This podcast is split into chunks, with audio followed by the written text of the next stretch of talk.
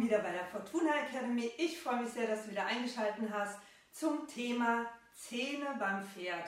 Also, ganz wichtiges Thema. Leider Gottes habe ich in all den Jahren so viele Pferde angetroffen, die wirklich katastrophale Zähne haben. Und was passiert mit katastrophalen Zähnen? Ähm, ja, nicht nur, dass es schmerzhaft ist, sondern dass das Pferd ganz viele negative Erfahrungen oftmals macht, weil der Reiter denkt, der will nicht äh, gehen oder der bockt oder der ist widerspenstig. Grundsätzlich Pferde sind niemals boshaft oder wollen irgendwie schlecht äh, irgendwas dem Reiter, sondern Pferde sind Kooperations-Teamplayer sind die. Pferde sind aus, ihrer, aus ihrem Ursprung her Teamplayer. Und jetzt versetz dich doch mal in, in so ein Pferd. Wie wird es dir denn gehen, wenn du Schmerzen hast ähm, an, im Mund oder an den Füßen oder sonst wo und äh, jemand tritt dich irgendwo hin und was würdest du denn machen? Du würdest, okay, du würdest schreien, ja, ein Pferd schreit halt nicht, aber äh, du würdest dann auch versuchen auszuweichen zuerst. Ne? Also das Pferd macht es ja immer, ich sag jetzt mal, in leisen Tönen. Zuerst weicht es aus dann wird es vielleicht bockig. Ja? Dann, wenn es gar nicht mehr geht, kann es dann tatsächlich mal austreten oder sonstiges oder buckeln. Das Pferd ist wirklich ein Teamplayer. Dementsprechend achte drauf, wenn mal irgendwas sein sollte, dass das Pferd nicht dahin laufen will oder sich nicht biegen möchte oder irgendwie ähm, verspannt läuft oder oder. Es hat immer eine Ursache. Und das Pferd ist nicht widerspenstig und es ist kein dummer Gaul und es ist kein äh, schlechter, äh, äh, ja, schlechtes Pferd, sondern das Pferd hat ein Problem, was es dir damit kommunizieren möchte. Und das ist die einzige Möglichkeit, wie es dir kommunizieren kann. Es kann nicht sagen, hey, du da oben, äh, aua oder da aua oder äh, schreit oder sonstiges, sondern es kann nur sagen, äh, mit meiner Körperhaltung kann ich dir nur zeigen, dass es gerade nicht funktioniert. Bitte hör mir zu. Also zum Thema Zuhören.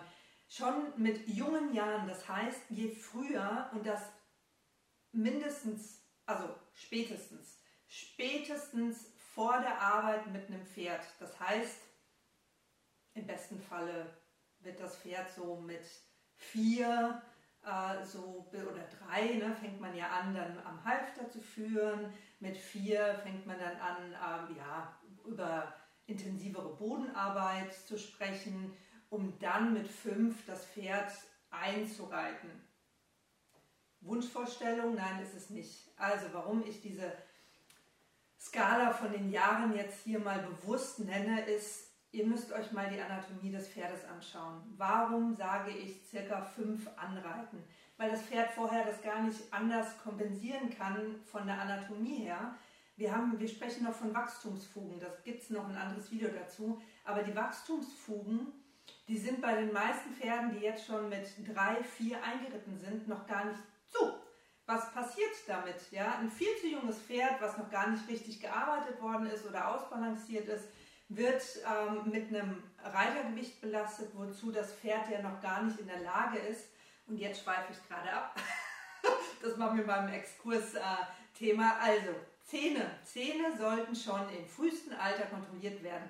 Wenn du ein Kind hast beispielsweise, gehst du ja auch schon ganz früh mit dem zum Zahnarzt. Warum nicht mit dem Pferd? Ein Pferd ähm, kann aufgrund seiner Haltung und seiner Kauffähigkeiten und dann später auch anhand äh, ja, des Gebisses oder des gebisslosen äh, Reitens, kann es ganz starke Schmerzen entwickeln, wenn die Zähne nicht in Ordnung sind. Zähne können Kanten entwickeln, Zähne können Fehlstellungen entwickeln, Zähne wie beim Menschen viele, viele Möglichkeiten, um Schmerzen zu erzeugen. Und deswegen bitte ich euch, bevor, spätestens bevor ihr ein Pferd anreitet oder mit dem in die Arbeit geht, ja, jetzt mal altersunabhängig, also vor fünf, sage ich jetzt mal, ja, ist der Dentist ein Spezialist, wirklich ein Spezialist für Zähne und nicht irgendein allgemeiner Tierarzt oder sonstiger, ein Spezialist, der nur Zähne macht und das richtige Equipment dafür hat, der ist anzurufen und zu sagen, bitte komm mindestens einmal im Jahr und schau dir die Zähne meines Pferdes an. Und das Pferdeleben lang. Also nicht nur einmal und dann lange nichts, sondern jedes Jahr, weil sich immer mal was verändern kann. Immer. Du gehst ja auch einmal im Jahr zum Zahnarzt im besten Fall oder mindestens, ne? So. Also, einmal im Jahr Zähne gucken lassen, dann habt ihr schon mal zwei Themen ausgeschlossen. Einmal das Thema, dass im Zahnbereich irgendwas wehtun kann beim Reiten und zweitens das Thema äh, Magen und Verdauung, denn wenn schon im Mund, und da fängt die Verdauung, oder im Maul, da fängt die Verdauung nämlich schon an, die Zähne in Ordnung sind, äh, dann kann man den Verdauungsapparat weitergehend äh, bei bester Fütterung und Haltung natürlich gesund erhalten. Also, mein Tipp, je früher der Zahnarzt, der Dentist kommt, desto besser und einmal im Jahr ist das Mindestmaß.